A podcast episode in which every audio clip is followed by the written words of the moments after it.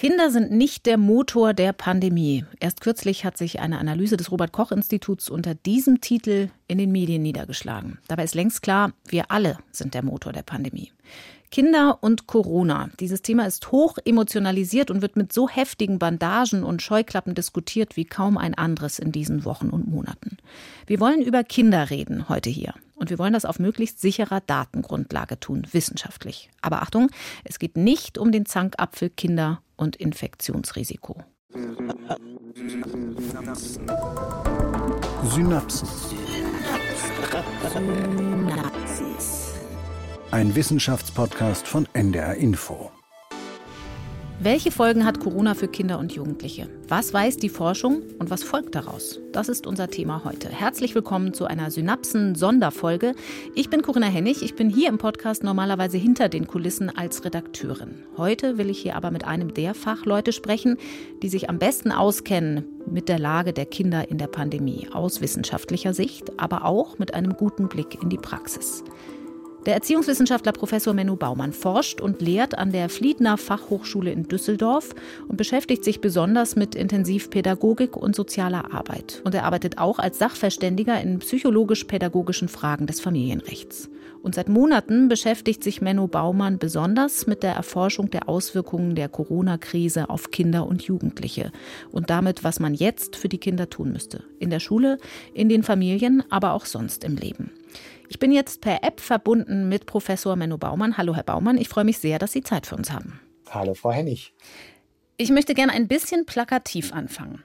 Am meisten unter der Pandemie leiden die Kinder. Das ist eine Schlagzeile, wie sie immer mal wieder so oder so ähnlich in der Zeitung steht in diesen Wochen und Monaten. Würden Sie das erstmal so unterschreiben? Das kommt ein bisschen auf den Blickwinkel an. Also Statistik erklärt ja nie den Einzelfall. Statistisch gesehen würde ich sagen, sind Kinder und vor allen Dingen auch Jugendliche, die würde ich gerne mit in den Blick nehmen, eine der Gruppen, die sicherlich unter starken Stress gesetzt werden durch die Pandemie.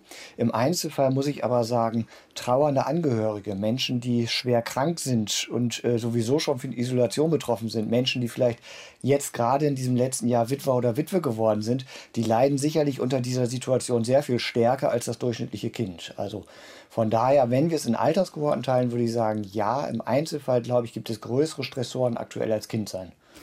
Die Forschung spricht ja von Resilienz, wenn es um Krisensituationen geht, um Beeinträchtigungen und wie man damit umgeht. Ganz allgemein gesprochen, bei Kindern, die gute Startvoraussetzungen haben im Leben, gibt es da mehr Resilienzressourcen als bei Erwachsenen? Das zeigt sich in der Tat durch alle Studien quer hindurch dass Kinder, die gelernt haben, in Strukturen zu leben, die einen regelmäßigen Tagesablauf haben und dieser auch in der Pandemie erhalten geblieben ist, Kinder, die relativ selbstständig sind in ihrem Lernen, dass diese Kinder von den Auswirkungen der Pandemie sehr viel weniger betroffen sind als Kinder und Jugendliche, die schlechte Startbedingungen haben und auch als Erwachsene, die natürlich durchaus sehr viel mehr verschiedene Baustellen gleichzeitig zu bewältigen haben. Also auch bei den Erwachsenen unterscheidet sich's. Habe ich zuverlässig nächsten Monat mein Geld auf dem Konto oder bin ich vielleicht in einem Job, wo ich auf Kurzarbeit muss oder vielleicht sogar ganz ohne Einnahmen dastehe? Auch da haben wir die großen Unterschiede. Aber insgesamt Kinder, die über gute Strukturen und einen sicheren familiären Rückhalt verfügen, die können sicherlich eine gewaltige Resilienz entfalten in dieser Zeit. Sie haben da jetzt schon so ein paar Stichworte genannt, die eine Rolle spielen dafür, wie kommen wir durch diese Krise. Tagesstruktur zum Beispiel. Ich würde mit Ihnen gemeinsam gern ein bisschen differenzierter und vor allem auch wissenschaftlich an die Sache herangehen. Also, was Sie schon angedeutet haben, von welchen Kindern reden wir überhaupt? Müssen wir unterscheiden zwischen den Auswirkungen der Pandemie und den des Lockdowns? Und kann die Forschung eigentlich bestätigen, was wir aus dem Bauch heraus manchmal so vermuten, dass psychische Erkrankungen massiv zunehmen zum Beispiel? Ich würde gerne anfangen mit einer Studie, die noch vor gar nicht langer Zeit herausgekommen ist und auch groß in den Medien war, die sogenannte COPSI-Studie. COPSI, das steht für Impact of COVID-19 on Psychological Health. Das sind Wissenschaftler aus Hamburg, Berlin und Bremen. Und für Deutschland ist das die erste gesundheitsbezogene gesamtdeutsche Studie, die Veränderungen von Lebensqualität und mentaler Gesundheit von Kindern untersucht und Jugendlichen. Ist das tatsächlich die einzige Überblicksstudie, die wir haben, die wir heranziehen können? Es ist die einzige Studie, die einen ganz expliziten Blick erstens auf Deutschland und zweitens auf den Bereich der psychischen Gesundheit und der psychiatrischen Erkrankungen wirft. Wir haben zum Beispiel auch die JUCO-Studie aus Hildesheim und Frankfurt, die behandelt im Grunde genommen dieselben Themen und macht das auch in derselben Breite. Diese Studie hat aber äh, nicht so explizit ihren Fokus auf die Fragestellung der psychischen Gesundheit gelegt, sondern insgesamt eher auf, wie geht es Kindern und Jugendlichen. Aber die COPSI-Studie ist sicherlich eine wegweisende Studie und sicherlich eine ganz wichtige Studie und wie ich finde auch vom Design her eine sehr gut gemachte Studie. Von daher ist es auf jeden Fall bedenkenswert, sich die mal genauer anzugucken. Das ist eine repräsentative Online-Umfrage. Über 1500 Familien sind da in den Datensatz eingegangen. Je nach Lebensalter haben entweder die Eltern und Kinder geantwortet oder die Eltern. Und es geht um 7- bis 17-Jährige, die zwei Wochen lang im vergangenen späten Frühjahr da befragt wurden. Und das Ganze hat man dann verglichen mit Daten einer Studie aus Vor-Corona-Zeiten. Wir haben da in den Medien schon relativ viel Zahlen zugehört. Das Lernen, nicht ganz überraschend, fällt vielen schwerer als vor der Corona-Zeit. Sie haben weniger soziale Kontakte, was beklagt wird. Aber vor allen Dingen eine Zahl, die Aufmerksamkeit erregt, ist, mehr als 40 Prozent schätzen ihre gesundheitsbezogene Lebensqualität als niedrig ein. Vor Corona waren das 15 Prozent. Ganz allgemein gesagt, was ist das größte Problem für die Kinder und Jugendlichen, die in dieser Studie drin sind in der Corona-Zeit? Also das, was sich am gravierendsten auswirkt? Also die COPSI-Studie hat ja dann noch später einen zweiten Erhebungszeitraum im Dezember gehabt. Das ist dann das, was bisher nur über eine Pressemitteilung veröffentlicht wurde, Mitte Februar. Ähm, und da sehen wir auch nochmal gewisse interessante Entwicklungen. Mhm. Also diese erste Erhebung, die im Mai, Juni die Jugendlichen und äh, ihre Familien und die Kinder und ihre Familien befragt hat, die ist tatsächlich zu dem Ergebnis gekommen, dass es einerseits dieser Faktor der äh, Einschränkung der sozialen Kontakte ist, also weniger Kontakt zu Gleichaltrigen, und andererseits eben auch ganz, ganz stark diese Unsicherheit. Also zum, wir haben auch einen starken Anstieg im Bereich von Ängsten und Sorgen. Mhm. Damit sind noch nicht Angsterkrankungen gemeint. Da war der erste Erhebungszeitraum noch weit von weg. Man kann nicht nach 14 Tagen eine Angsterkrankung diagnostizieren. Aber zumindest Ängste und Sorgen haben bei den Jugendlichen zugenommen. Also Schulausfall ist ja schon, schon ein hartes Brett. Da hat keiner mit gerechnet. Also, dass das passieren könnte, dass ein Virus um die Welt geht, der, wo man wirklich sagt, wir schließen jetzt für zwei Monate die Schule, das, das hat eine Signalwirkung, die den Virus natürlich in der Wahrnehmung extrem erhöht. Und dann war natürlich auch die, das veränderte Lebensarrangement. Viele Familien sind in absolute Unsicherheit gestoßen worden. Das halte ich für ein ganz großes Problem. Die Sorgen im Job, Sorgen um Zukunftsängste, finanzielle Nöte, die unmittelbar drücken und auch die soziale Isolation von Eltern. Mhm. Also auch Eltern bewegen sich ja nicht ausschließlich in ihrer Familienbubble, sondern auch Eltern haben ja vielfältige Kontakte über Arbeitsplätze, über Freunde und auch über den erweiterten Familienkreis. Und wenn man das vergleicht zum Beispiel mit einer anderen Studie aus den USA von Shawana Lee und Kollegen und Kolleginnen. Die haben sich mit der Frage beschäftigt, was verändert eigentlich das Elternverhalten in der Covid-19-Pandemie am stärksten. Mhm. Und die konnten tatsächlich diese Faktoren Isolation und wirtschaftliche Unsicherheit isolieren und sagen, das sind die beiden Faktoren. Je stärker Eltern davon betroffen sind, desto mehr häufen sich Konflikte in Familien und desto stärker kommen wir in den Bereich, dass Eltern ihr Erziehungsverhalten verändern, und zwar in Richtung Strenge und Bestrafung. Können Sie einschätzen, was das langfristig ausmachen kann? Erziehungsverhalten ändern kann man dann ja, auch wenn es allen wieder besser geht, wieder zurückändern.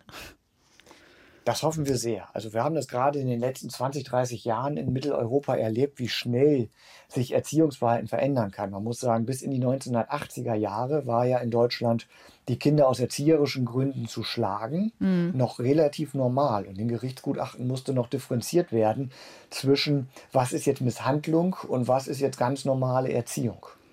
Die Stimmung ist in den 90ern gekippt und 2000 haben wir dann Rechtssicherheit gekriegt, sodass heute körperliche Gewalt in der Erziehung völlig ausgeschlossen ist. Das heißt, das ging sehr, sehr schnell, dass sich das verändert hat. Und das, was im Moment die Corona-Pandemie in Familien auslöst, wird im Bereich des Erziehungsverhaltens, glaube ich, jetzt nicht die Langzeitfolgen haben. Nur nun ist Kindheit und Jugend natürlich eine sensible Phase. Wir können nicht ausschließen, dass es auf die Entwicklung einzelner Kinder und Jugendlicher entscheidenden Einfluss haben wird. Sie haben eben schon eine Studie aus den USA genannt. Steht das international eigentlich in einem gemeinsamen Kontext? Also wenn wir zumindest vergleichbare Länder, was den Bildungsstandard und so weiter angeht, betrachten, ist das überall ähnlich? Wir haben tatsächlich international relativ große Schwankungen. Zum Beispiel, ich habe ja selber zum Thema familiäre Gewalt geforscht mhm. und da zeigt sich, dass es deutlich abhängig davon ist, von welchem Ausgangsniveau man ausgeht. Mhm. Das heißt, natürlich kann man auch in Deutschland sagen, ich habe gerade gestern wieder in der Zeitung eine Zahl gelesen, in Berlin sei der Anteil von Kindern um 14,6 Prozent gestiegen in, von Vorstellungen, die wegen Gewaltvorfällen vorstellig wurden. Also abgesehen davon, dass mir bei der Zeitungsmeldung der Referenzpunkt fehlt, aber das ist eine andere Debatte, muss man sagen, wir kommen natürlich auch von einem verhältnismäßig niedrigen Niveau im Vergleich zum Beispiel zu einigen asiatischen oder afrikanischen Ländern, wo es noch sehr viel stärker verbreitet ist, dass Kinder Gewalt in der Erziehung erfahren. Und von daher sind auch die Auswirkungen unterschiedlich. Also wir haben zum Beispiel während des Ebola-Ausbruches in Westafrika ein ganz, ganz massives Problem gesehen, was familiäre Gewalt angeht. Mhm. Aber da gehen wir auch von einem anderen Ausgangswert aus. Das heißt, erzieherische Gewalt ist normal. Dann kommt der Lockdown und ein, ein, scharfer Lockdown mit einer lebensbedrohlichen Erkrankung, die ja nochmal eine ganz andere Erschreckenswirkung entfaltet hat als Covid-19. Und dann explodiert die häusliche Gewalt in Richtung der Misshandlung. Mhm. Während in Deutschland wir schon in sehr, sehr kurzer Zeit uns eine gewisse Hemmschwelle antrainiert haben, Kinder zu schlagen. Und dementsprechend ist die Gewalt in Deutschland auch nicht so explodiert, wie wir es im April und Mai noch befürchtet haben. Sie ist angestiegen und da gibt es auch nichts zu verharmlosen, aber sie ist nicht so explodiert, wie wir es befürchtet haben. Das heißt, sie betrifft eher Familien, die tendenziell vielleicht vorher schon das Problem hatten, weil Sie diese Schwelle angesprochen haben. Also wenn ich jetzt zum Beispiel von mir ausgehe, ich bin so geprägt, dass ich meine Kinder nicht schlage. Ich glaube, bis ich diese Schwelle überschreiten müsste, müsste es mir schon sehr, sehr schlecht gehen. Und Menschen, denen es vorher schon schlecht gegangen ist, da gibt es diese Schwelle vielleicht gar nicht so. Kann man das so interpretieren? Ganz genau. Also erstmal, es verschärft sich für die Familien, in denen familiäre Gewalt sowieso ein Thema ist, in denen verschärft der Lockdown die Situation unheimlich. Und das ist tatsächlich auch schwierig, weil dann gleichzeitig durch Schul- und Kitaschließungen, durch weniger Arztbesuche und solche Dinge die Wahrscheinlichkeit, dass es auffällt, sehr viel geringer ist. Mhm. Für die Familien, die sowieso schon, ich sag mal, von einer hohen Konfliktdichte betroffen sind, Familien, wo es ein Familienmitglied gibt, das psychisch instabil ist. Und dann geht es gar nicht darum, dass der psychisch Instabile zum Gewalttäter wird, sondern das erhöht die Wahrscheinlichkeit, dass Gewalt eskaliert durch einen der Beteiligten, wer auch immer. Und das sind Aspekte, die eine Rolle spielen. Dann, wie viel Angst habe ich eigentlich vor der Infektion? Angst ist einer der größten Gewaltträger, die wir kennen. Mhm. Und ein ganz wichtiger Faktor ist Alkohol. Alkohol ist einer der höchsten Gewaltträger in unserer Gesellschaft, den wir kennen. Wissen wir was darüber, wie sehr Alkoholmissbrauch zugenommen hat in Familien in der Pandemie? Auch das ist eine sehr differenzierte Wirkung. Ich sage mal so, die ausgefallenen Feierlichkeiten zum 1. Mai, am Karneval, zum sogenannten Vatertag, die dürften so mancher Familie Gewalt erspart haben, weil dieses Kollektivbesäufnis ausgefallen ist. Mhm. Und so manche Schlägerei hat nicht stattgefunden, weil dort nicht gefeiert wurde. Ähm, und umgekehrt hat sich aber durchaus der Anteil von Menschen, die zu Hause alleine sehr viel Alkohol trinken, und das ist der, die konfliktverschärfende Wirkung ähm, der hat sich erhöht. Also der, die Alkoholkonzerne vermelden einen erhöhten ähm, Verkauf, gerade von harten Spirituosen. Und ähm, von daher können wir davon ausgehen, dass der Alkoholmissbrauch in unserer Gesellschaft auch im moderaten Rahmen aber zugenommen haben dürfte. Sie haben jetzt eben schon Angst angesprochen. Vieles, über das wir jetzt gerade gesprochen haben, Gewalt, Alkoholmissbrauch, die Menschen, die Familien hocken aufeinander und es gibt kein Entkommen, hat ja mit dem Lockdown zu tun. Das ist für Menschen, die die Maßnahmen sehr kritisch sehen, oft ein Argument zu sagen, dieser Lockdown ist das Hauptübel und gar nicht gut für uns. Es gibt ja aber universale Eigenschaften des Virus. Also die Angst vor der Infektion ist ja erstmal unabhängig von Maßnahmen oder dem Lockdown, kann dadurch vielleicht sogar eingedämmt werden. Wie kann man das auseinandersortieren, was diesen Angstfaktor angeht? Können Sie da vielleicht auch qualitativ was zu sagen, was der Lockdown mit uns macht und was das Virus mit uns macht und den Kindern vor allem? Ja, und anschließend würde ich gerne noch was zwischen Differenzierung zwischen Pandemie und Lockdown insgesamt sagen. Also Angst ist ein Phänomen, auch das ist Angst in Pandemien, ist ein Untersuchungsgegenstand schon seit sehr, sehr vielen Jahren. Also schon im Herbst ist ein Buch von Stephen Taylor, der äh, die psychologische Wirkung der Pandemie erschienen. Ähm, dass äh, dieses Buch ist vor Corona geschrieben worden und trifft die Situation eigentlich ganz genau. Wir haben einerseits qualitativ diesen Aspekt des Angst vor der Erkrankung. Das ist Angst, selber krank zu werden. Noch größer ist die Angst einzuschätzen, dass Familienangehörige krank werden oder eben auch die Angst, stigmatisiert zu werden, wenn man von der Krankheit betroffen ist. Mhm. So, das ist erstmal die Angst, die die pandemische Lage insgesamt auslöst. Dann haben wir die Angst vor den Folgen der Pandemie. Das ist erstmal auf einem sehr basalen evolutionären Niveau, wenn wir sehen, dass Menschen mit einer Masken laufen, wenn Menschen Abstand zueinander halten. Das heißt, ich gehe einem Menschen entgegen und der wechselt die Straßenseite.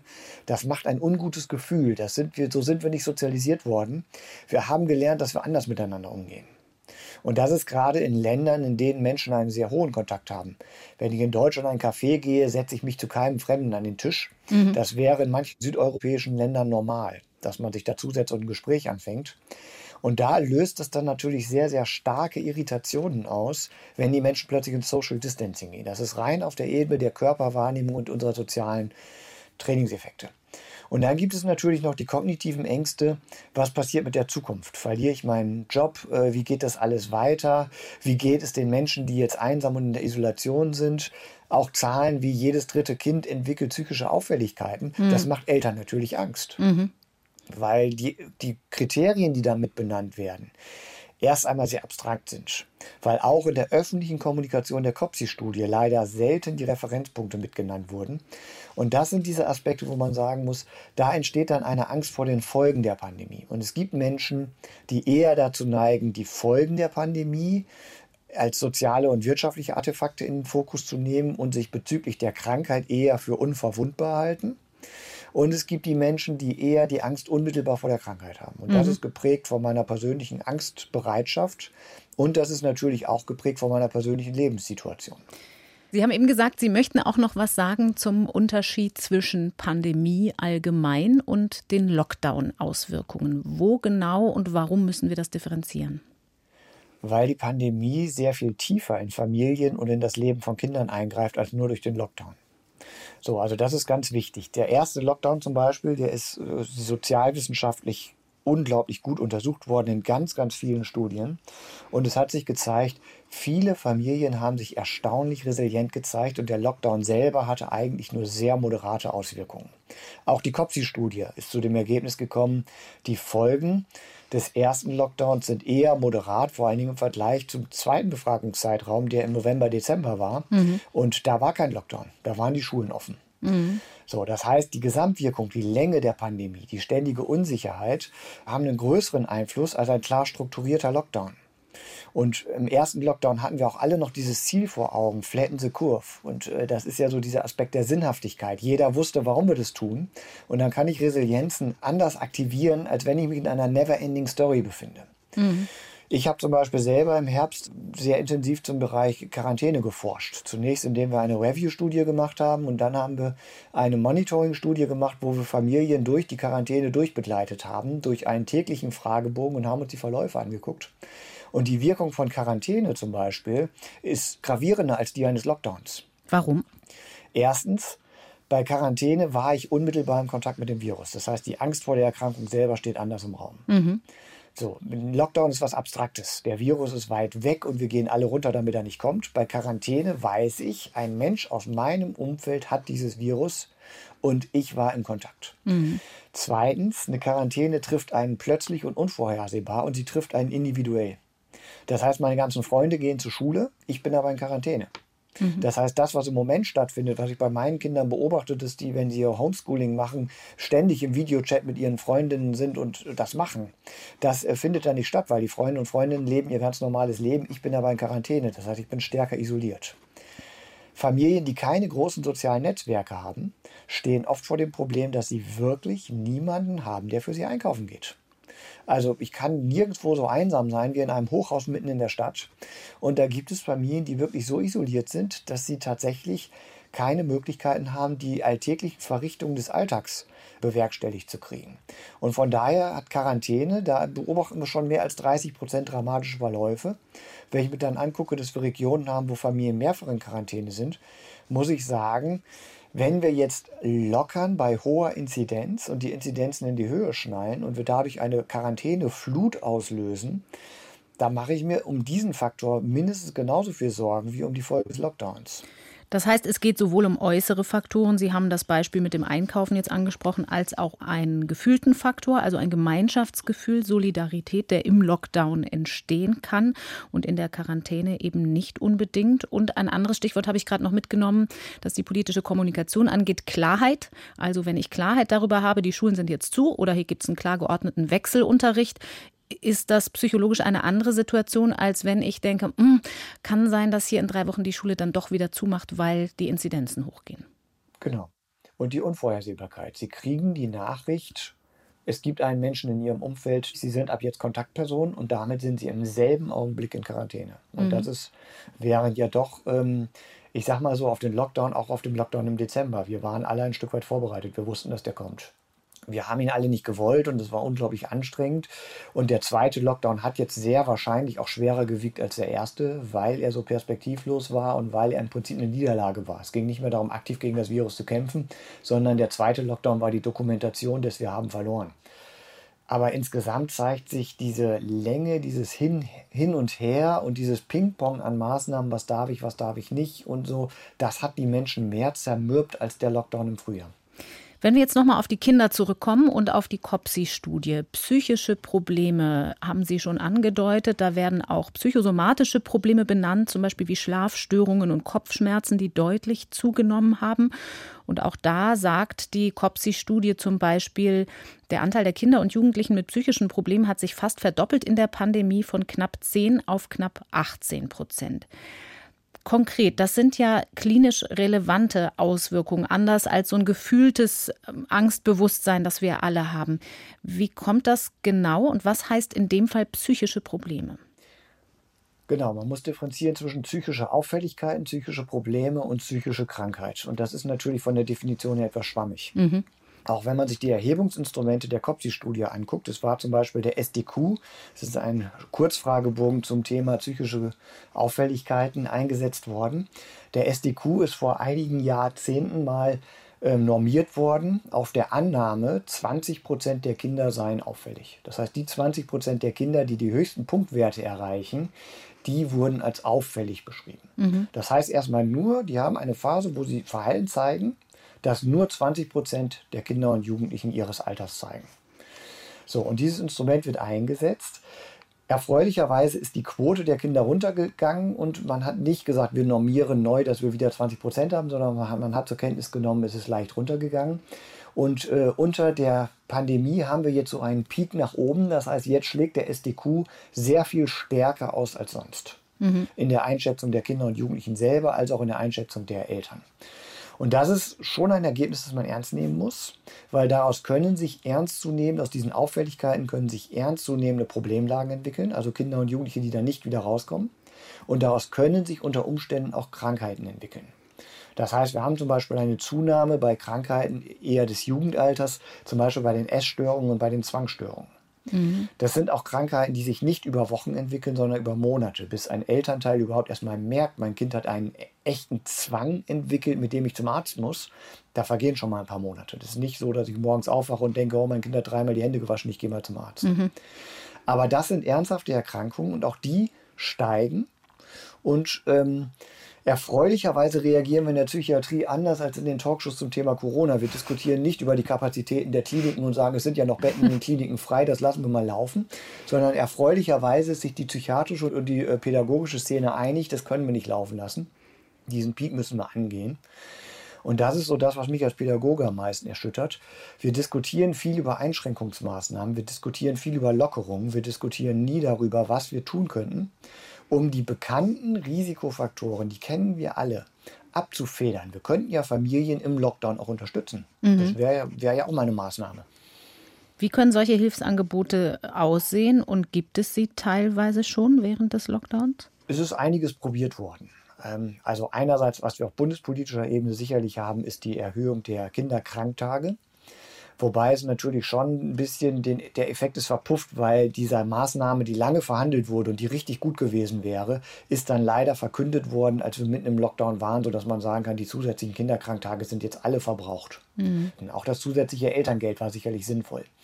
Aber was ich mir viel, viel mehr wünschen würde, wären arbeitsrechtliche Regelungen, die Eltern Sicherheit geben, sodass klar ist, ich verliere meinen Job nicht. Und das ist natürlich, da bin ich in der privilegierten Situation. Ich habe sowohl mit meiner ähm, wissenschaftlichen Stelle als auch mit meiner pädagogischen Praxisstelle, ich habe nicht mit, mit einer Sekunde daran gezweifelt, dass ich für den Rest der Pandemie mein Gehalt beziehen werde. Das ist in vielen Branchen anders. Mhm. Und das sehen wir ja auch durchaus in der sozialen Demografie der Pandemie. Ähm, es sind eher die Menschen im Niedriglohnsektor, die sich nicht leisten können mit Symptomen oder mit, ich kenne da jemanden, der war krank, ich mache heute mal Homeoffice, sondern die gehen. Und dann ist natürlich im Winter so ein Bauwagen äh, eine Brutstätte. Wenn da ein Infizierter dabei ist, dann haben es hinterher alle. Mhm. Wenn ich mit acht Leuten die Pause im Bauwagen verbringe. Und das sind so die Phänomene, die natürlich da gravierend sind. Wir bräuchten Sicherheit. Wir bräuchten ein Recht auf Teilzeit auch im Homeoffice. Gleichzeitig brauchen wir pädagogische Infrastruktur. Es gibt eine sehr, sehr interessante Studie, auch aus Deutschland, von der Uni Paderborn. Ähm, die haben sich mit der Frage beschäftigt, wie haben denn Kinder und Jugendliche mit dem sonderpädagogischen Förderschwerpunkt sozial-emotionale Entwicklung den Lockdown erlebt. Und das ist ja eine besonders empfindliche, vulnerable Gruppe. Also mhm. Kinder, die in ihrem Sozialverhalten sowieso schon Beeinträchtigungen haben, meistens biografisch bedingt. Ähm, in einigen Fällen gibt es sicherlich auch andere Ursachen, aber meistens gibt es einen biografischen Einfluss. Wie haben die das gemacht? Und die haben auch festgestellt, selbst diese Gruppe hat den Lockdown verhältnismäßig gut überstanden. Es hat nur eine sehr, sehr geringe Zunahme an Problemen, vor allen Dingen im externalisierenden Bereich, also nach außen gelebten Störungsverhalten gegeben. Aber die Faktoren, die sie gefunden haben, waren ganz eindeutig auch die Frage, je weniger Kinder Tagesstruktur hatten, und zwar auch durch die Schule animierte Tagesstruktur, desto schwieriger hatten sie Kinder. Das heißt, meiner Ansicht nach brauchen Kinder eine ganz feste Tagesstruktur. Da muss jeden Morgen eine verbindliche Videokonferenz, in der abgesprochen wird, was passiert heute. Mhm. So, das sind Perspektivgeber. Ich kenne eine Förderschule, das fand ich ganz wundervoll. Die haben zweimal am Tag eine Vorlesestunde veranstaltet online, mhm. wo einfach ein Lehrer jeden Tag ein anderer Lehrer, aber aus einem bestimmten Buch vorgelesen hat und zwei Termine, sodass wenn Kinder zu einem bestimmten Termin nicht konnten, sind sie zum anderen gegangen. Und die hatten eine Einschaltquote von teilweise über 70 Prozent. Das heißt, mehr als 70 Prozent dieser Schüler haben das Handy ausgeschaltet, haben sich nicht vor den Fernseher gesetzt, sondern haben sich bei Zoom eingewählt und ihrem Lehrer beim Vorlesen zugehört. Und das sind Momente, wo man sagen kann, so, wir sind da, wir sind präsent. Und da glaube ich, muss man ran. Kinder brauchen Bücher und auch Erwachsene brauchen Bücher. Das ist für mich eine gute Gelegenheit, zwischendurch hier im NDR Wissenschaftspodcast mal auf den NDR Bücher Podcast Eat, Read, Sleep hinzuweisen. Denn in der aktuellen Folge geht es unter anderem um das neue Buch des amerikanischen Autors T.C. Boyle, das von einem wissenschaftlichen Experiment handelt. Sprich mit mir heißt der Roman und unsere Hosts Jan Ehlert und Daniel Kaiser sprechen bei Eat, Read, Sleep selbst mit T.C. Boyle über die Faszination von Wissenschaft allgemein und das Verhältnis von Mensch und Tier im Besonderen. Sehr zu empfehlen. Herr Baumann, Sie haben jetzt auch schon mehrere Risikofaktoren angesprochen. Da wollen wir vielleicht später noch mal drauf kommen. Ich würde ganz kurz noch einmal bei dieser Frage der psychischen Erkrankungen bleiben und der Frage der Zunahme. Wir haben im Zusammenhang mit Gewalt darüber gesprochen, dass es da auch so eine Schwelle gibt, die man erstmal überspringen muss und darüber, dass bestimmte Menschen sowieso schon aus ihrer Disposition im Leben außerhalb der Pandemie bestimmte Voraussetzungen mitbringen, die ihnen ohnehin schon mehr Probleme bereiten. Gibt es das bei den psychischen Erkrankungen unter Kindern? Also beobachten Sie das aus der Studienlage, dass Kinder, bei denen man vorher gar nicht vermutet hätte, dass die Schwierigkeiten haben, so eine Schwelle überspringen und tatsächlich in eine pathologische Erkrankung reinrutschen? Oder ist das ein medial generiertes Narrativ? Für eine belastbare Studienlage in Bezug auf wirklich psychische Erkrankungen, die einen Krankheitsstatus und einen Behandlungsstatus haben, ist das ganze Thema doch tatsächlich noch ein bisschen frisch, um das wirklich endgültig einzuschätzen. Mhm. So, wir haben eine gewisse Zunahme in den Vorstellungsgründen und da zeigen sich gewisse Verschiebungen. So, aber ähm, ob jetzt zum Beispiel eine Zunahme der Diagnose ADHS tatsächlich eher das Resultat eines Bewegungsmangels und eines doch etwas überdosierten Medienkonsums ist und der sich wieder verwächst, sobald die Normalität uns zurück hat, hoffentlich irgendwann, oder ob das ein Phänomen ist, das tatsächlich sich jetzt in einen Krankheitswert ausbesteht. Mhm. Das wissen wir noch nicht. Es ist aber sehr unwahrscheinlich, dass ein Lockdown die Ursache für ein ADHS ist. Sondern dann ist es tatsächlich so, dass ein eher sowieso schon unruhiges und sich schwer fokussierendes Kind unter diesen Bedingungen gerade noch schlechter fokussieren kann. Es gibt ja auch psychische Erkrankungen, die, also ich nehme jetzt mal die Essstörung. Mhm. Das ist natürlich erstmal eine, eine, Problematik, die aus einem gewissen Kontrollbedürfnis heraus entsteht. Also es, um eine Essstörung zu entwickeln, muss ich ein ganz, ganz hohes Kontrollbedürfnis haben, psychodynamisch betrachtet. Und gleichzeitig ist es auch eine Geschichte, die auch was mit sozialer Isolation, mit sozialem Status in allem zu tun hat. Und das sind schon so Faktoren, wo man sagen kann, eine Jugendliche, die sonst in Peer-Netzwerken gut aufgehoben wäre, die kann jetzt in, unter Isolation durchaus so einen Schwellenwert überspringen und eine Problematik entwickeln, die sie ohne die Pandemie wahrscheinlich nicht entwickelt hätte. Also das mit Peer-Netzwerken meinen Sie Ihre Freunde, mit denen sie viel Kontakt hat? Zum Beispiel. Es entspricht ja nicht der Natur des Jugendalters. Und das ist ein Punkt, wo wir zu wenig hingucken. Wir gucken immer auf die Kleinen, wir gucken selten auf Teenager und wenn dann nur auf die Party machen. Ne? Mhm. Aber es entspricht nicht der Natur eines Teenagers, den ganzen Tag unter beengten Verhältnissen in einer Dreizimmerwohnung mit seinen Eltern zu hocken. Mhm. Sondern es ist die Natur des Teenagers, sich von den Eltern abzugrenzen und in Freundesnetzwerken zu bewegen. Und auch nicht nur in exklusiven Freundesnetzen. Die Pandemie, das ist eher eine Beobachtung, die ich als Pädagoge und auch als Vater, aber vor allen Dingen als Pädagoge treffe. Die Freundesnetzwerke verdichten sich auf sehr enge Freundschaften und Gruppenerfahrungen nehmen ab. Das ist aber das, was das Jugendalter ausmachen würde. Und so entsteht irgendwie doch ein höherer Grad an Isolation, mit dem wir, ähm, mit dem Jugendliche konfrontiert sind. Und Isolation ist sicherlich für einige psychische Erkrankungen ein Risikofaktor, die sie in einem festen Netzwerk eingebunden mit einer festen Tagesstruktur so nicht entwickeln würden. Die Sache mit dem Wesen des Teenagers können sicher viele Eltern bestätigen, die ein pubertierendes Kind zu Hause haben. Das führt uns zu der Frage der Altersdifferenzierung. Ich möchte an der Stelle trotzdem ganz kurz festhalten, weil wir ja alle immer nach hoffnungsvollen Aussagen suchen. Wenn der Pädagoge sagt, es gibt bestimmte Dinge, die beobachten wir hier, die können sich aber auch wieder verwachsen. Dann ist das, glaube ich, ein Satz, den Eltern zur Beruhigung zwischendurch auch mal ganz gerne hören. Wenn Sie sich angucken, welche Bedürfnisse Kinder in welchem Alter haben und was das mit der Pandemie zu tun hat, können Sie da eine Verallgemeinerung machen, für welche Kinder in welchem Alter die Lage am schwierigsten ist? Teenager haben wir jetzt gerade schon angesprochen. Ich weiß nicht, ob es tatsächlich eine Altersstufe gibt, die am schwierigsten ist, weil die Entwicklungsbedürfnisse in jedem Alter von der Pandemie betroffen sind. Mhm. Ich, wenn ich mal die ganz Kleinen nehme, die 0- bis 2-Jährigen, so, da muss man ganz klar sagen, deren Hauptbedürfnis ist sichere Versorgung und Bindung. Mhm. Das heißt, da geht es darum, dass sie feste Bindungspersonen haben und diese Bindungspersonen müssen feinfühlig sein und diese Feinfühligkeit, die muss man sich leisten können. Also ich sage mal, wenn Eltern durch die Pandemie extrem unter Stress gesetzt werden, dann ist das für 0- bis 2-Jährige extrem schädlich. Das heißt, bei den 0- bis 2-Jährigen würde ich den stärksten sozialen Impact auf Familien vermuten. Entschuldigung, es gibt aber auch die Möglichkeit, dass es positive Auswirkungen gibt, bei den ganz Kleinen zumindest, ja. wenn ich nicht unter Stress bin und das Kind ist sonst in der Betreuung, weil ich arbeiten gehe und jetzt bin ich zu Hause im Homeoffice, bin psychisch relativ stabil und es bekommt mehr Zuwendung als gewöhnt von seinen Eltern. Ganz genau. Das kann passieren. Und es gibt auch viele Berichte darüber, dass sich Geschwisterbeziehungen verbessert haben und mhm. dass sich auch Paarbeziehungen nochmal neu fokussiert haben und neu ausgerichtet haben, wo man vorher jeden Abend äh, getrennten Hobbys nachging. Äh, und das kann durchaus für Beziehungen heilsam sein und davon können auch gerade sehr kleine Kinder sehr profitieren. So, und es gibt auch natürlich viele Familien, die sowieso in dem Alter von 0 bis 2 Jahren gar nicht unbedingt davon ausgehen, dass sie Erwerbsarbeit nachgehen, sondern Elternzeit nehmen. Mhm. Und ähm, wenn ein Elternteil sowieso in Elternzeit wäre, ist, betrifft ihn die Pandemie nicht so stark. Also für die Altersgruppe 0 bis 2 ist tatsächlich der soziale Impact am stärksten dort, wo Familien unter existenziellen Stress geraten und dort, wo sich Eltern extrem isoliert fühlen.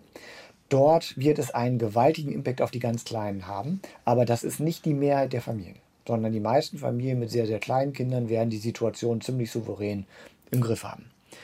So, bei den drei- bis sechsjährigen, da kommen erste Autonomiebestrebungen ins Spiel. Das ist eine andere Altersgruppe, die haben andere Bedürfnisse.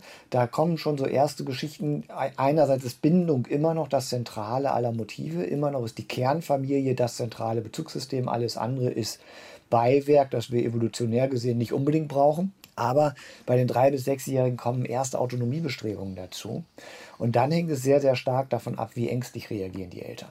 Mhm. Können die das zulassen? Wie sieht das aus mit Spielmöglichkeiten draußen? Für einen drei- bis sechsjährigen ist ein Riesenunterschied, ob man sich eine kleine Wohnung teilt oder ob man einen eigenen Garten hat. Da sind dann Schließungen wie Kinderspielplätze und sowas alles schon problematisch. Für die 6- bis 11-Jährigen, das ist so die Phase, Sigmund Freud nannte sie so ein bisschen die Latenzphase. Da hat er Unrecht gehabt, da passiert entwicklungspsychologisch ganz, ganz viel. Aber das ist die Phase, wo es viel um das Erlernen von kulturellen Werkzeugen geht. Da lerne ich im engeren Sinne Sozialverhalten. Da lerne ich teilen, da lerne ich erste Freundschaften schließen, noch gar nicht so sehr gruppenbezogen, sondern eher individuell. Und in dieser Phase lerne ich vor allen Dingen auch die wichtigen Kulturtechniken. Lesen, schreiben, rechnen, mich ausdrücken. Da lerne ich, es gibt einen Unterschied. Ich darf mit meinen Eltern Dinge besprechen, die ich in der Öffentlichkeit nicht sagen darf. Und da fehlt das soziale Umfeld für die Familie, um sich dort zu bewegen. Mhm. Aber ich würde vermuten, dass das die Gruppe ist, wenn das Homeschooling gut läuft, wohl eher so Sachen wie Bewegungsmangel und mangelnde Aktivität eine Rolle spielen. Also das ist die Gruppe, die wenig gefordert wird. So, und dann kommen wir in den Bereich der Pubertät. Ich sage mal, man kann sagen, die Vorpubertät 12 bis 14 und wenn es dann richtig losgeht, die 14 bis 16-Jährigen oder bis 21-Jährigen. Das sind die Kids, die soziale Bedürfnisse im Außen haben. Da geht es um erste Erfahrung mit Intimität, da geht es um exklusive Freundschaften, gerade so mit 12, 13 Jahren. Das ist so das Alter der besten Freundin, besten Freundes. Da geht es darum, gemeinsam sich Hobbys zu suchen und Identität über gemeinsame Aktivität, über Musikgeschmack, Kleidungsstil, Hobbys oder sowas zu bilden, mhm. in Abgrenzung zur Erwachsenenwelt. Und ich glaube, dass diese Gruppe, was wirklich psychische Erkrankungen angeht, die gefährdeteste ist weil da wirklich ganz zentrale soziale Geschichten passieren. Und das ist ein bisschen das Problem, was ich in der aktuellen Debatte sehe. Auch, ich sage mal, jeder Lehrer weiß, dass die siebte Klasse das Nadelöhr ist, wo sich entscheidet, habe ich die nächsten vier Jahre eine Gruppe, mit der ich arbeiten kann, oder habe ich die nächsten vier Jahre einen, ich sage mal etwas respektlos, Haufen, wo ich permanent mit Disziplinierung und permanent mit pädagogischem Kampf beschäftigt bin. Mhm. Und das wäre für mich eine Gruppe, die zum Beispiel in Bezug auf Schulöffnung absolute Priorität hätte. Wir müssen aufpassen, dass uns da die gruppenbildenden Maßnahmen, dass uns da die Beziehungsarbeit zwischen Lehrkräften und Schülern nicht verloren geht. Und es kommt bei den Älteren, bei den Jugendlichen ja dazu, dass sie ein Werkzeug gar nicht mehr so parat haben, das Kinder parat haben zur Verarbeitung, nämlich das Spiel spielen. Das ist ja auch ein Tool sozusagen für Kinder, mit dem sie verschiedene Situationen bewältigen können. Sie haben eben schon gesagt, aber wenn so Spielräume eingeschränkt werden jetzt durch einen Lockdown, dann hat das ja auch eine wesentliche Auswirkung. Und wenn Spielpartner fehlen, was würden Sie daraus ableiten für die Phase, in der wir uns jetzt befinden, wo wir über Lockerungen sprechen in bestimmten gesellschaftlichen Bereichen? Bei den Kindern reden wir ja aber eigentlich permanent über die Schulen und gar nicht mhm. über alles andere, Sportvereine. Spielplätze sind jetzt auf im Vergleich Vergleich zur Zeit vor einem Jahr, aber es sind ja nicht allein die Spielplätze. Ich sag mal so, die, die Physiker, also die Modellierer, mit denen ich auch viel im Kontakt stehe, gerade um das System Schule zu verstehen, die sagen immer, jede Gesellschaft hat unter pandemischen Bedingungen ein gewisses Kontaktbudget. Mhm. Das heißt, eine gewisse Anzahl von Kontakten können wir zulassen, bevor uns die Situation über den Kopf wächst.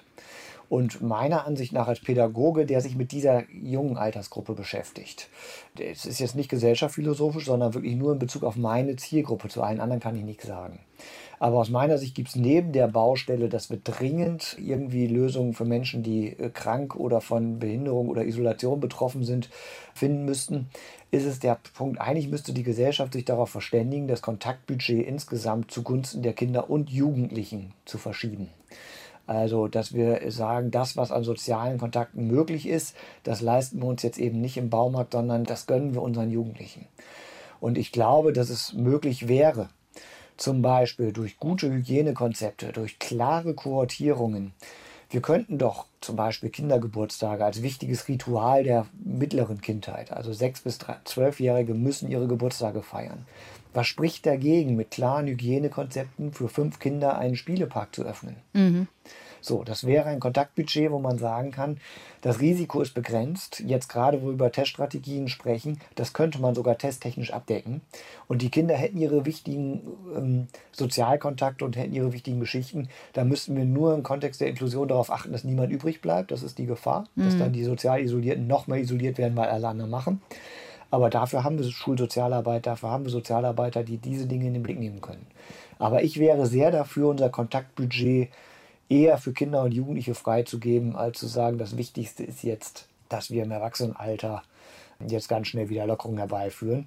Und das ist ein bisschen das Problem an dem Heilsversprechen Schule. Schule alleine erfüllt nicht die sozialen Bedürfnisse. Also wenn wir sagen, wir wollen die sozialen Bedürfnisse der Kinder befrieden, dann müssen wir nicht den Unterricht öffnen, sondern die Raucherecke. und das ist, das ist, glaube ich, so ein bisschen das Spannungsverhältnis. Und das war ein Ergebnis unter anderem der JUKO-Studie, wie ich vorhin schon mal genannt habe, von den Frankfurter und Hildesheimer Kollegen, die ganz klar gesagt haben, Die Jugendlichen im ersten Lockdown waren bockgenervt davon, dass alle nur über Schule und über Schülersein und über Abschlussnoten gesprochen haben und niemand über die Situation, was bedeutet es eigentlich, Kind oder Jugendlicher zu sein in dieser Situation. Das hat ja auch mit Räumen zur Verfügung stellen zu tun. Sie haben eben so die Sondersituation Kindergeburtstag angesprochen, aber Sie haben auch ein ganz umfangreiches Papier geschrieben zusammen mit anderen Autoren, wo es um ein kindgerechtes Pandemie-Management geht. Wir verlinken das hier auch. Ich finde es sehr lesenswert, weil das wirklich detailliert darauf eingeht, was braucht wer in welchem Alter. Und was ich daran besonders spannend fand, weil das in der öffentlichen Diskussion gar nicht wirklich stattfand, war, können wir während des Lockdowns trotzdem bestimmte Räume Kindern zur Verfügung stellen? Draußen, im Zweifel aber auch drinnen, sagen Sie. Genau. Also für mich wäre zum Beispiel so, wenn ich meine Vision äußern dürfte, wir würden uns erhebliche Spielräume fürs Pandemie-Management gönnen können, wenn wir zum Beispiel in Hotels, die schließen müssen, Arbeitsplätze einrichten für Jugendliche, die zu Hause wenig Möglichkeiten haben. Mhm. Und wenn wir Studierende, die jetzt nicht in der Gastronomie jobben können, Jobs anbieten in der Betreuung dieser Systeme, um dort für Strukturen und für Motivation zu sorgen. Oder auch unser Vorschlag in Richtung Schule geht ja auch stark darin, dass wir sagen, wir müssen die Netzwerke entzetteln. Wir müssen Schulen als Netzwerke begreifen und diese Netzwerkfunktion müssen wir entzetteln.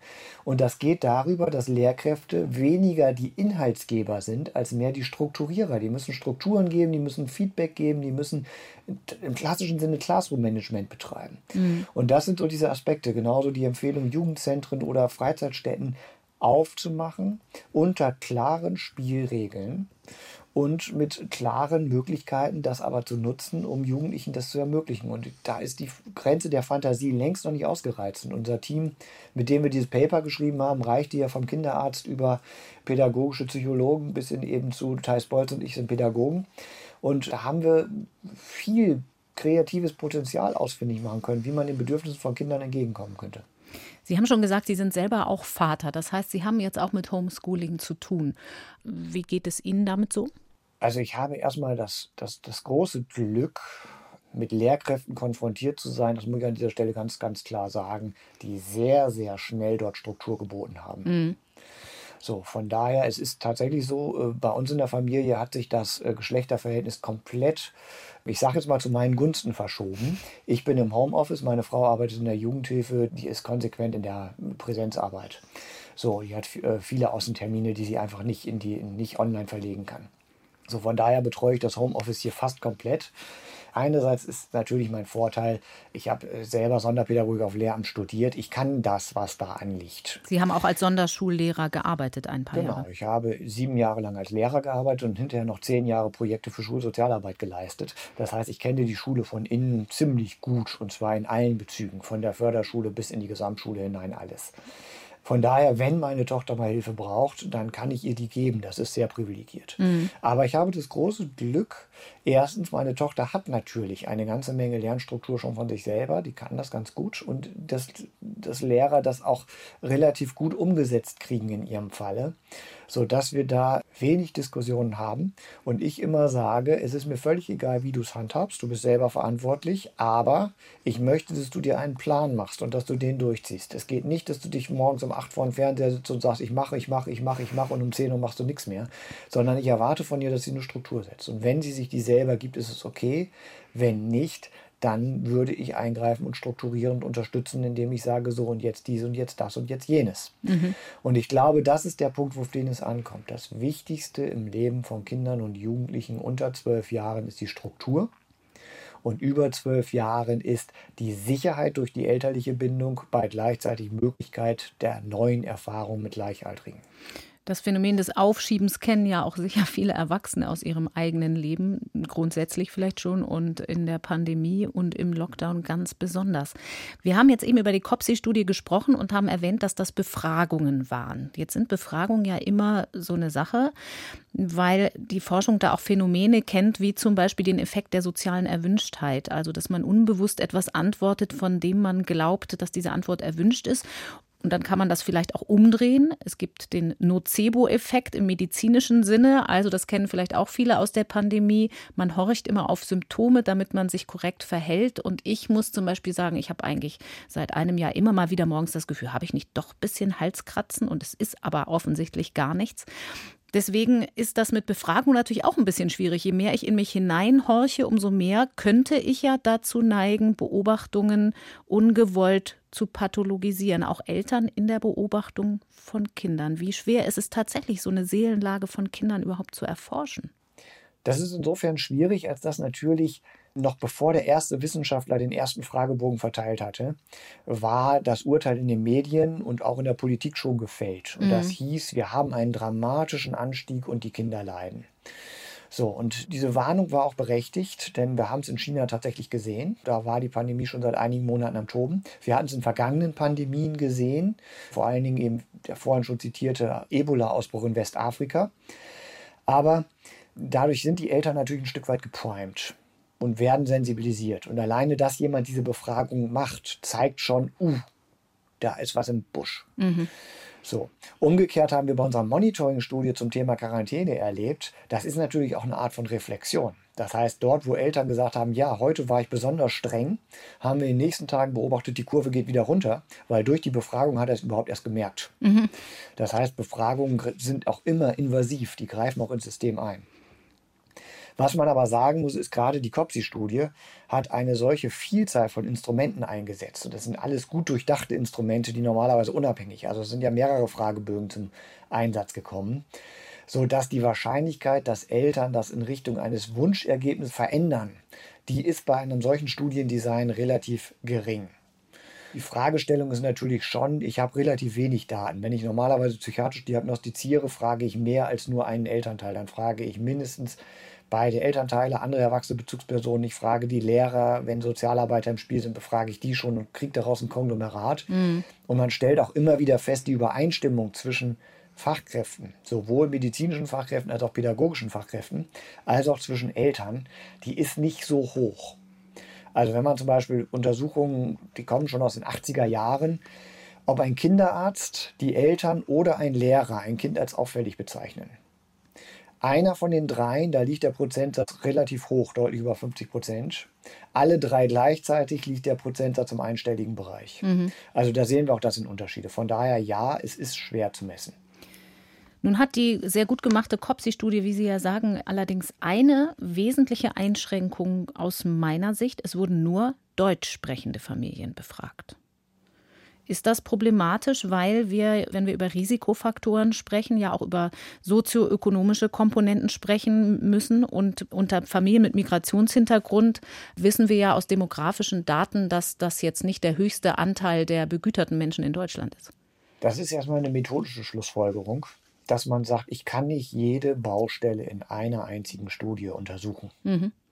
So, und dieser Studie, wenn ich das Thema Migration mit einbeziehe, dann würde ich noch auf den Faktor, wie geht man kulturell mit einem Lockdown um? Mhm. Welche Bedeutung haben Familien in unterschiedlichen Kulturkreisen und sowas alles? Dadurch würde ich erstmal schon mal einen Faktor haben, den muss ich reingucken. So, da muss ich gucken, welche Instrumente sind überhaupt wirklich international validiert, sodass ich sie kulturunabhängig einsetzen kann. Und dann habe ich den Faktor, wir haben in Deutschland das ist ein gesellschaftliches Problem, dass wir Menschen mit Migrationshintergrund als größte sozial benachteiligte Gruppe haben. Mhm. Das ist in anderen Ländern zum Teil anders, aber Fakt ist, die am meisten sozial benachteiligten Gruppen sind auch immer die, die die meisten psychischen Schwierigkeiten zeigen. Und das sind in Amerika andere Gruppen als in Deutschland. Das ist nicht der Kulturfaktor, sondern es ist die Frage, wer ist die aktuell am meisten ausgegrenzte und stigmatisierte Gruppe? Und das sind die, aus denen auch die meisten Problematiken auftreten. Mhm. Und der sozioökonomische Faktor wäre insofern nochmal spannend, als dass ich dann wirklich qualitativ einsteigen muss, wie verstehen die die Pandemie.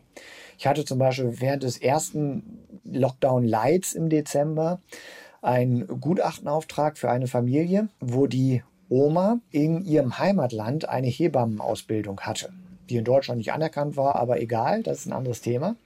Und als diese Familie dann gehört hat, Deutschland macht wieder Einschränkungen, hat sie den Oberarzt ihres Krankenhauses in ihrem Heimatland angerufen und gefragt, was soll ich tun? Und der hat gesagt, drei Wochen nicht nach draußen. Mhm.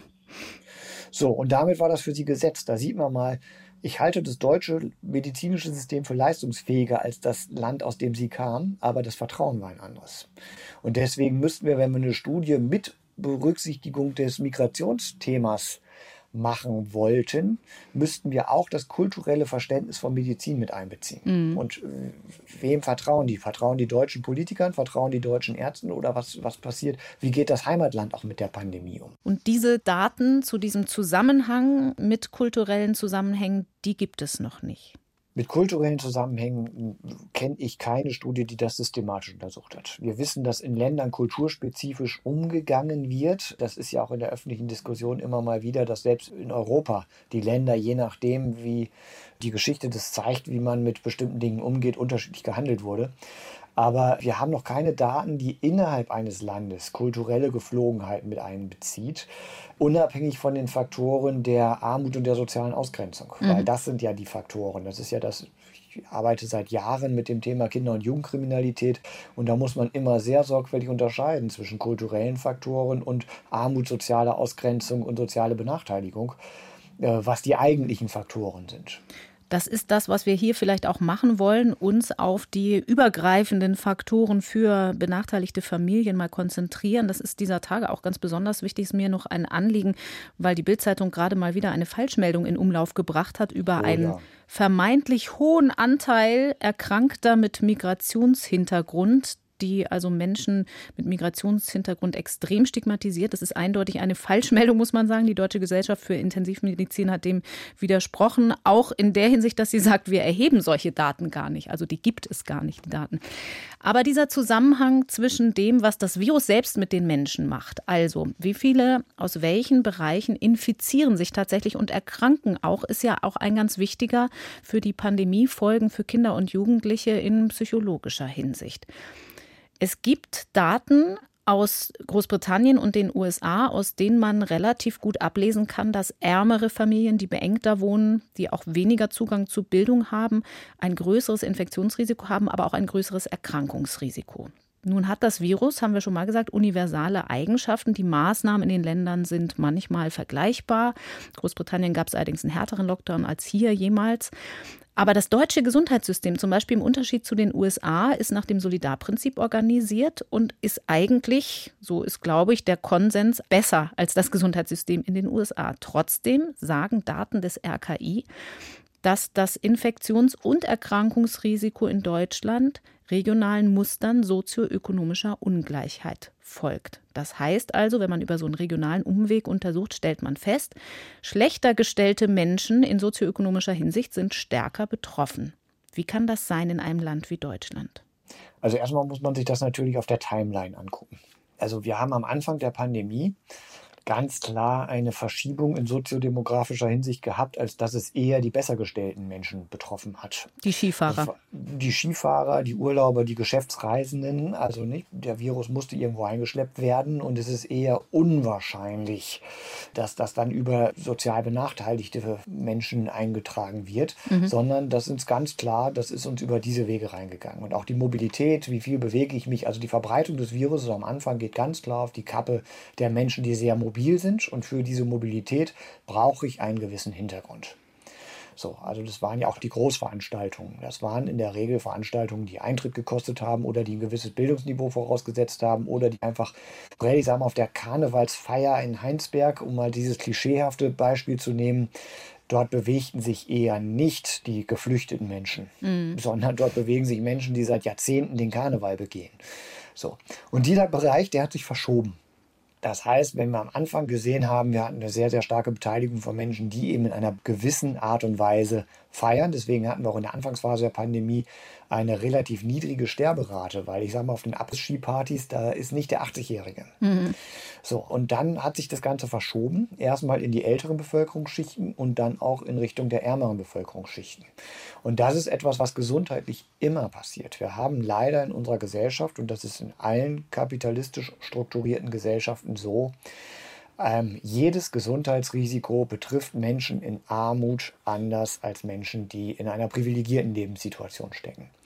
Und das hat mehrere Ursachen, die man unterschiedlich gewichten muss, aber das hat natürlich viel zu tun, erstmal mit Lebens- und Arbeitsbedingungen. Wer kann es sich erlauben, zu Hause zu bleiben? Wer kann Homeoffice machen? Homeoffice ist eher nicht der Hilfsarbeiter oder der Bauarbeiter. Man braucht überhaupt ein Office für ein Homeoffice. Da, damit fängt es schon genau, an. Das hm. Mindeste ist ein Office, ja.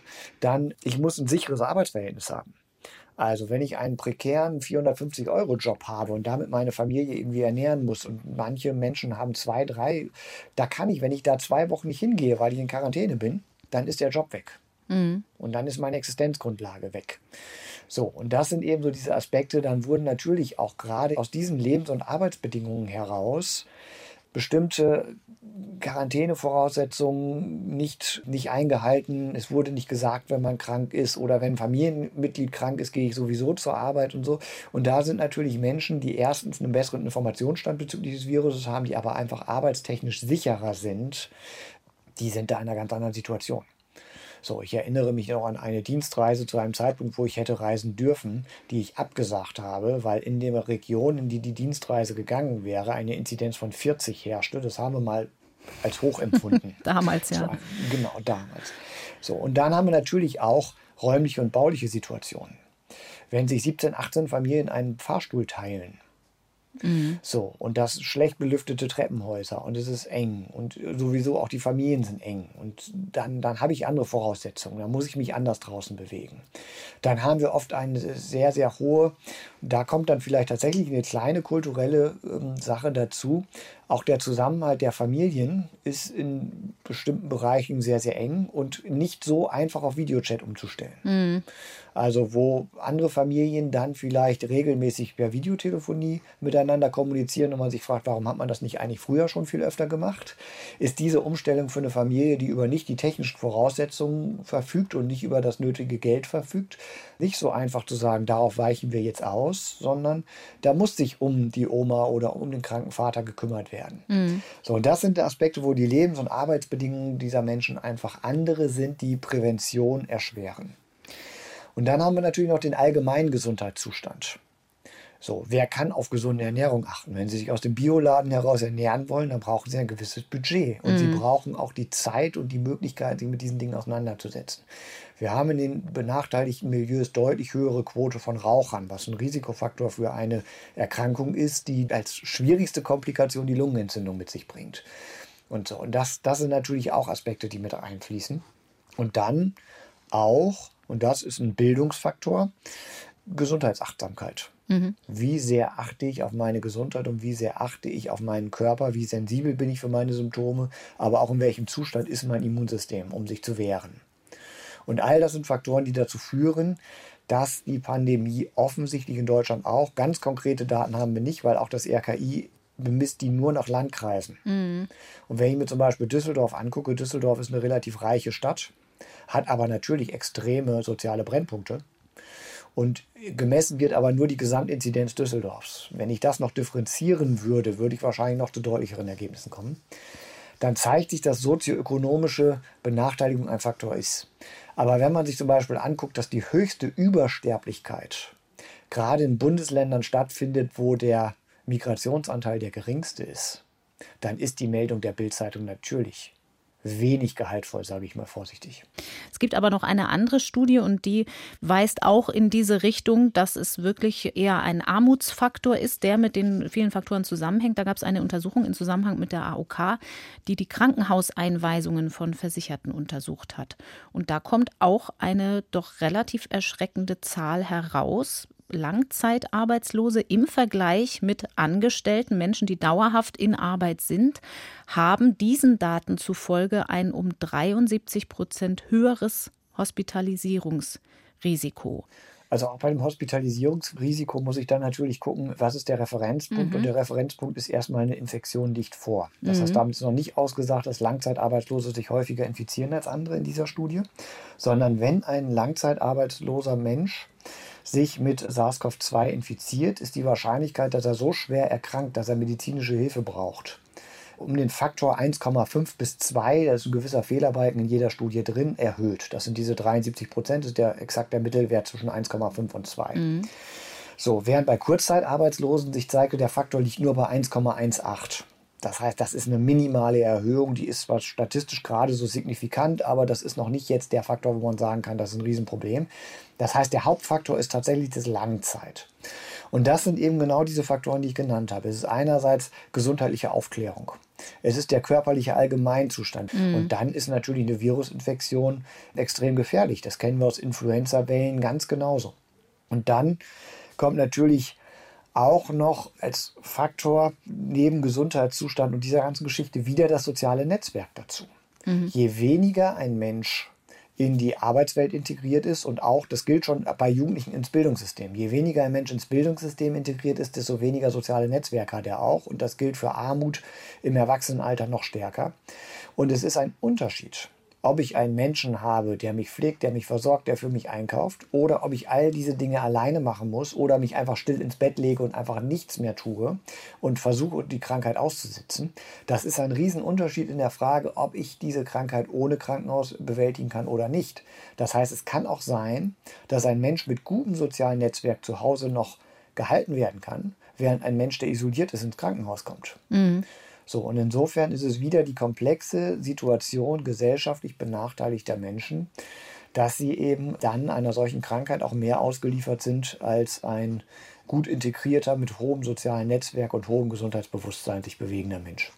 Um ein letztes Mal den Risikofaktor Migrationshintergrund da ins Spiel zu bringen, in Familien, in denen die Erwachsenen zum Beispiel noch nicht gut genug Deutsch sprechen, ist das mit der Aufklärung ja ein bisschen schwierig. Mit der Aufklärung über die Gesamtlage, über das Virus, über Verhaltensanweisungen.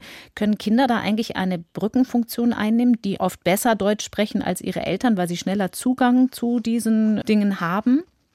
Das gilt ja nicht nur für das Thema Migration und Sprachschwierigkeiten. Mhm. Diese Sprachschwierigkeiten haben wir in der Erwachsenenwelt genauso. Man nehme nun mal nur das Beispiel der Klimakrise. Mhm. Also wenn sich im Verhalten der Deutschen etwas verändert hat in Bezug auf Klima- und Umweltschutz, dann waren das nicht Proteste von Erwachsenen, sondern dann sind das Kinder, die nach Hause kommen und sagen, so geht das nicht mehr, du kaufst ab jetzt weniger Plastik. so, und das funktioniert natürlich bei Familien mit Migrationshintergrund ganz genauso, vor allen Dingen, weil die Kinder in der Regel besser Deutsch können. Und weil, wenn diese Familien ein Ziel haben, dann, dass ihre Kinder hier klarkommen, also ich kenne viele Familien, gerade auch aus dem Flüchtlingsbereich, die nach Deutschland geflüchtet sind, weil sie Perspektive für ihre Kinder suchen. Sie selber sind ihnen teilweise wirklich egal. Die haben die Hoffnung auf ein Leben aufgegeben, aber die wollen für ihre Kinder Perspektive. Und von daher ist das so der Faktor gesundheitliche Aufklärung, kindgerecht wäre ein ganz, ganz wichtiger Faktor. Und auch das ist ja ein Punkt, den wir in unserem Paper ganz ausdrücklich beschrieben haben. Sprachbarrieren müssen ein Hauptkriterium für Notbetreuung werden. Mhm.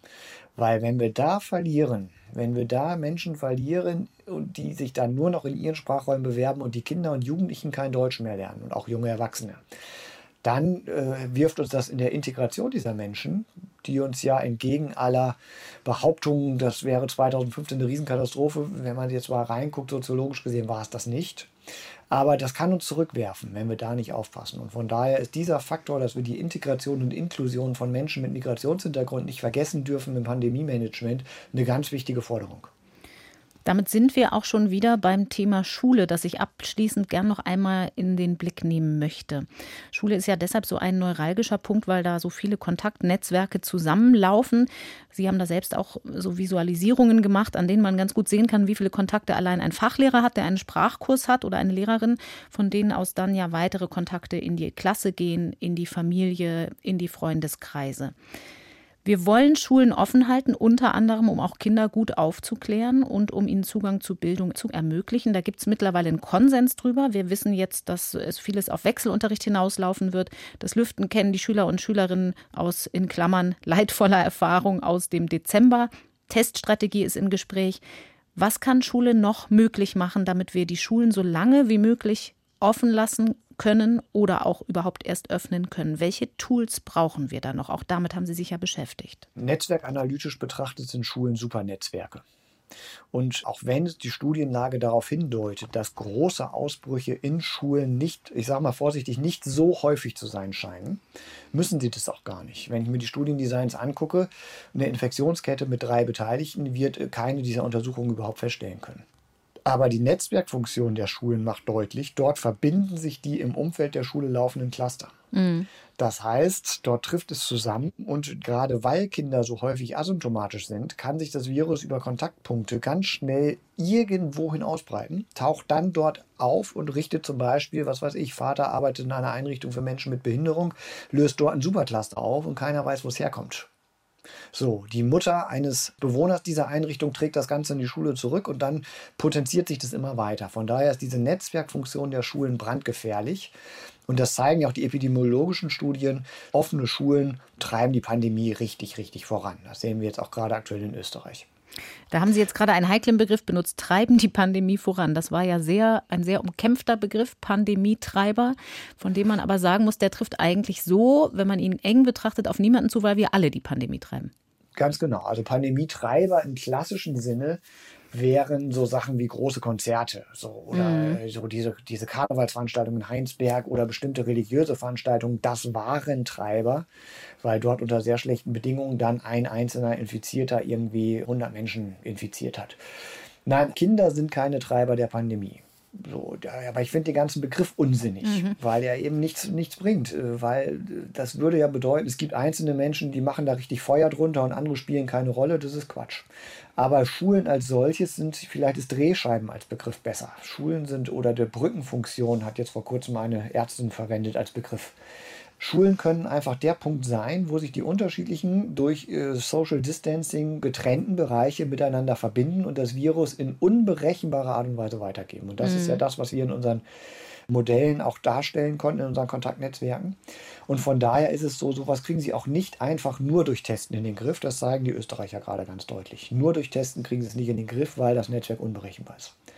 Aus meiner Sicht, mein Vorschlag und äh, mittlerweile haben wir den in unserem Netzwerk gut genug kommuniziert, dass wir da auch eine richtige Strategie draus veröffentlichen, ist es vor allen Dingen diese Super-Netzwerkfunktion.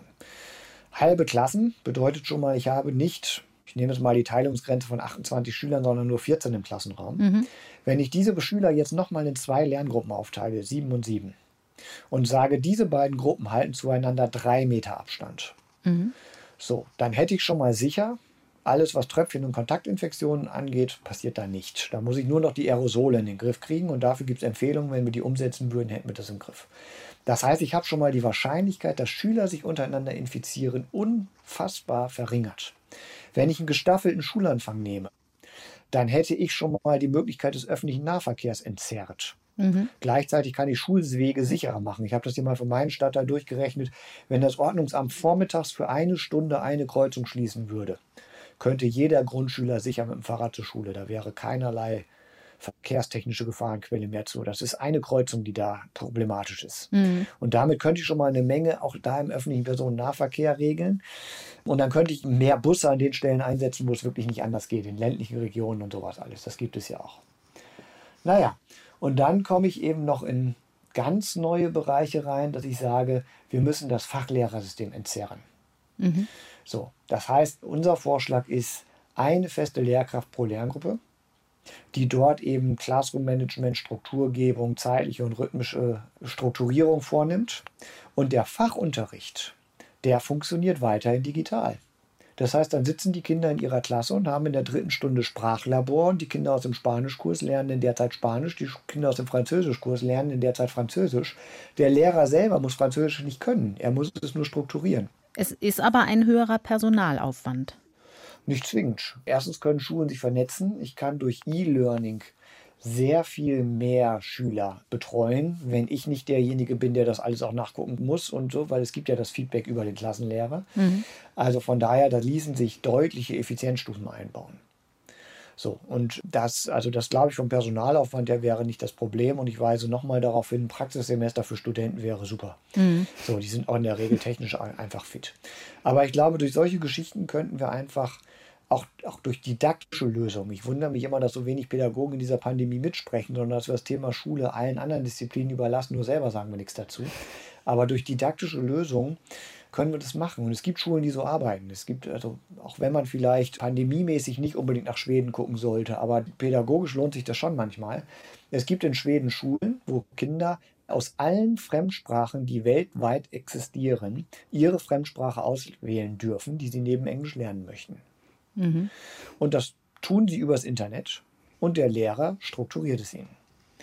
Ich hatte selber als Förderschullehrer mal einen jungen Menschen mit der Diagnose Asperger-Autismus, der hatte ein unglaubliches Talent im Zeichnen. Wenn es eins gibt, was ich nicht kann, dann ist es Zeichnen. Und Gerätetouren, aber Zeichnen ist noch schwächer. Aber natürlich konnte ich diesem Jungen damals noch analog Bücher besorgen. Natürlich konnte ich für ihn in eine Bibliothek gehen und ihm Sachen besorgen und ihn in diesem Talent fördern sodass der wirklich vorwärts gekommen ist durch meine Anleitung, obwohl ich selber keine Ahnung davon habe. Mhm. Und ein solches didaktisches Verständnis könnte uns aus dieser Pandemie raushelfen und könnte Schulen zu sicheren Orten machen, auch bei relativ hoher Inzidenz, weil dann kann ich mit intelligenter Teststrategie und mit prioritärer Impfung für Lehrkräfte wirklich was erreichen. Ich höre da aber auch schon Dinge raus, die auch nach der Pandemie weiter gelten könnten. Also ähm, das klingt immer so ein bisschen heikel, die Pandemie als Chance begreifen, aber jede Krise hat natürlich auch immer so ein paar positive Begleiterscheinungen, die man dann hinten raus mitnehmen kann. Was können wir denn aus der Pandemie lernen für die Kinder, die eben schlechte Startchancen haben, wenn sie zur Schule gehen, nicht zu Hause so viel mitbringen, wie das privilegierte Kinder tun? Was können wir da langfristig uns im Kopf behalten und auch umsetzen, was diesen Kindern auch außerhalb der Pandemie in der Schule hilft? Ja, das sind im Grunde genommen die Dinge, die wir schon lange, lange wissen. Also, dass wir auch gerade außerhalb der Pandemie eine andere Aufmerksamkeit auf Schulsozialarbeit brauchen. Mhm. Mentoring-Programme können extrem hilfreich sein. Das haben jetzt gerade auch nochmal interessanterweise das Institut für Wirtschaftsforschung in München, das IFO, nachgewiesen, dass Mentoring-Programme für benachteiligte Schüler einfach helfen. Ich sage mal so, Schule ist natürlich ein System, das sehr selektiv auf bestimmte Fähigkeiten setzt, auf andere nicht. Ich sage mal etwas scherzhaft, ich habe eine Teilleistungsschwäche als Kind gehabt im Bereich des Geräteturns. Nach Umfragen auf meinen Fortbildungsveranstaltungen habe ich gelernt, ist eine sehr weit verbreitete ähm, Teilleistungsstörung. Ich war gar nicht so unsportlich insgesamt, aber so ein Barren oder Ringe oder Seilo klettern ging gar nicht. Wenn ich mir jetzt vorstelle, das wäre eine Diagnose dann hätten meine Lehrer mich jeden Tag aus Unterrichtsfächern, die ich gut kann und die mir Spaß gemacht hätten, rausgenommen, um mich in Geräteturnen zu fördern. Mhm. Und meine Eltern hätten mich zweimal die Woche zum Ergotherapeuten geschleppt, um mich da an der Sprossenwand zu foltern. Und in den Ferien hätte ich jeden Tag üben müssen, weil das konnte ich ja noch nicht. Ich weiß nicht, ob ich dabei friedlich geblieben wäre. Wir muten Kindern auch zu, sie permanent mit dem zu konfrontieren, was sie nicht gut können. Und es gibt nun mal Kinder, für die muss Schule ein attraktiver Lebensort sein, obwohl dort Mathe, Deutsch und Englisch stattfindet. Und da müssen wir mehr investieren, Schulen zu attraktiven Lebensorten zu machen. Und was wir in dieser Pandemie gelernt haben, gerade nach dem ersten Lockdown, war, wie freudestrahlend Kinder zur Schule gingen, als sie wieder durften. Erlebe ich jetzt nach dem zweiten Lockdown nicht mehr so extrem, aber wie sehr die auch das vermisst haben und wie sehr wir einfach da rein investieren müssen, Schulen zu tollen Orten, zu Lebensorten zu machen, an denen man sein möchte. Und dann dann kann auch Lernen anders stattfinden. Wenn wir immer nur die Defizite fordern, und das ist meine große Sorge jetzt auch, dass wir die Kinder, die in der Pandemie ein Stück weit zurückgefallen sind, jetzt nur auf der Leistungsebene drillen. Mhm. Nein, wir müssen sie erstmal davon überzeugen, sei froh, dass du wieder hier bist, wir freuen uns auf dich. So, und das, das ist, glaube ich, so dieser Ansatzpunkt, das wäre so der pädagogische Wunsch. Wie hoffnungsvoll sind Sie, dass nach der Pandemie Schule und Bildung ein bisschen mehr Lobby hat als bis jetzt? Da sind meine Hoffnungen doch etwas begrenzt. Also wir sehen es ja jetzt schon so. Am Anfang des Lockdowns war die Forderung, Schulen müssen absolute Priorität haben und auch was wurde im Herbst geredet, wir dürfen nie wieder zulassen, dass die Schulen geschlossen werden und so. Und wir haben sie nicht geschützt. Wir haben die Schulen nicht geschützt, auch wenn im Herbst schon viele Maßnahmen bekannt waren. Wir haben sie in die Pandemie wieder reinrennen lassen. Und ich sehe das jetzt genauso. Wir sind immer noch nicht entschlossen genug dabei, Maßnahmen zu ergreifen, um Schulen wirklich zu sichern. Und auch jetzt, Kinder sind nicht die oberste Priorität. Es gibt andere Dinge, die wichtiger sind. Also banales Beispiel, auch wenn ich davon ausgehe, dass von einem Friseurbesuch nicht so viel Risiko ausgeht wie von einem Schulbesuch, trotzdem, es wurde versprochen, als erstes öffnen wieder die Schulen, nein, als erstes öffnen die Friseure. Und das ist nicht das Bedürfnis der Kinder. Also Kinder profitieren nicht von gut frisierten Eltern, sondern von anderen Dingen.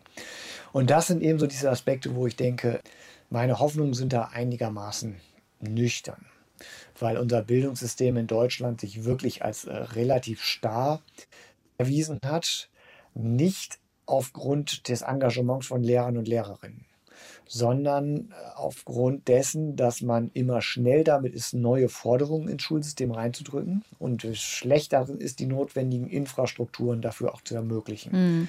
Und das wird mit der Pandemie ähnlich sein. Was ich ein bisschen hoffe, ist, dass wir tatsächlich auch Pandemiekonzepte entwickeln.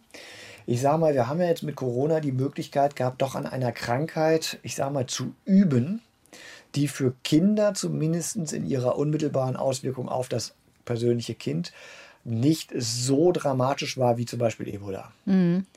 Aber äh, es gibt, glaube ich, keinen Mediziner, der daran zweifelt, dass wir noch andere Pandemien vor uns haben.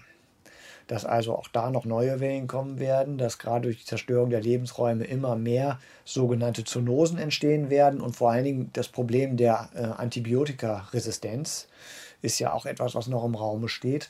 Ich will jetzt keine Angst machen, aber wir werden hin und wieder mal in die Situation kommen, dass wir uns schützen müssen vor einer Infektionskrankheit. Und mein Traum wäre, dass wir ähnlich wie bei Brandschutz oder ähnlich wie bei Amokläufen, auch Amokläufe sind extrem selten und trotzdem hat jede Schule einen Notfallplan. Mhm. So, wo man ja auch sagen kann, wieso die Intensivstationen sind doch leer, lass doch den Amokläufer durch die Schule gehen, warum sollten wir jetzt was ändern? Da würde kein Mensch auf die Idee kommen, so was Idiotisches zu sagen. Und genau an dem Punkt bin ich eigentlich der Hoffnung, dass wir zu dem Ergebnis kommen im Nachklang der Pandemie. Wir entwickeln verbindliche Pläne, wie Schulen als super Netzwerke verstehbar und steuerbar sind für solche Szenarien und dann sehr, sehr schnell in diese Pläne einsteigen werden, um uns davor zu schützen, die Schulen jemals wieder schließen zu müssen. Also schaut auf die Schulen und schaut mehr auf die Kinder, um aus der Pandemie Lehren zu ziehen, die vielleicht uns allen nützen können. Herr Baumann, wir wünschen Ihnen für Ihre Arbeit alles Gute, ganz besonders auch für die Zeit, wenn die Corona-Krise vorbei ist. Vielen Dank für dieses Gespräch und Ihre Zeit heute. Ja, sehr gerne. Und die Quellen, auf die wir uns in diesem Podcast beziehen und in denen es sich wirklich lohnt, weiterzulesen, verlinken wir natürlich auch, wie gewohnt, auf unserer Seite ndr.de/slash synapsen. Wenn ihr mögt, schickt uns Fragen, Kritik, Anregungen oder Lob an synapsen.ndr.de. Wir freuen uns, wenn ihr uns abonniert. Ich bedanke mich bei Christian Beseke und Jürgen Kopp für die Unterstützung heute und in zwei Wochen gibt es wieder eine Folge Synapsen. Mein Name ist Corinna Hennig. Danke fürs Zuhören. Bis bald. Synapsen. Ein Wissenschaftspodcast von NDR Info.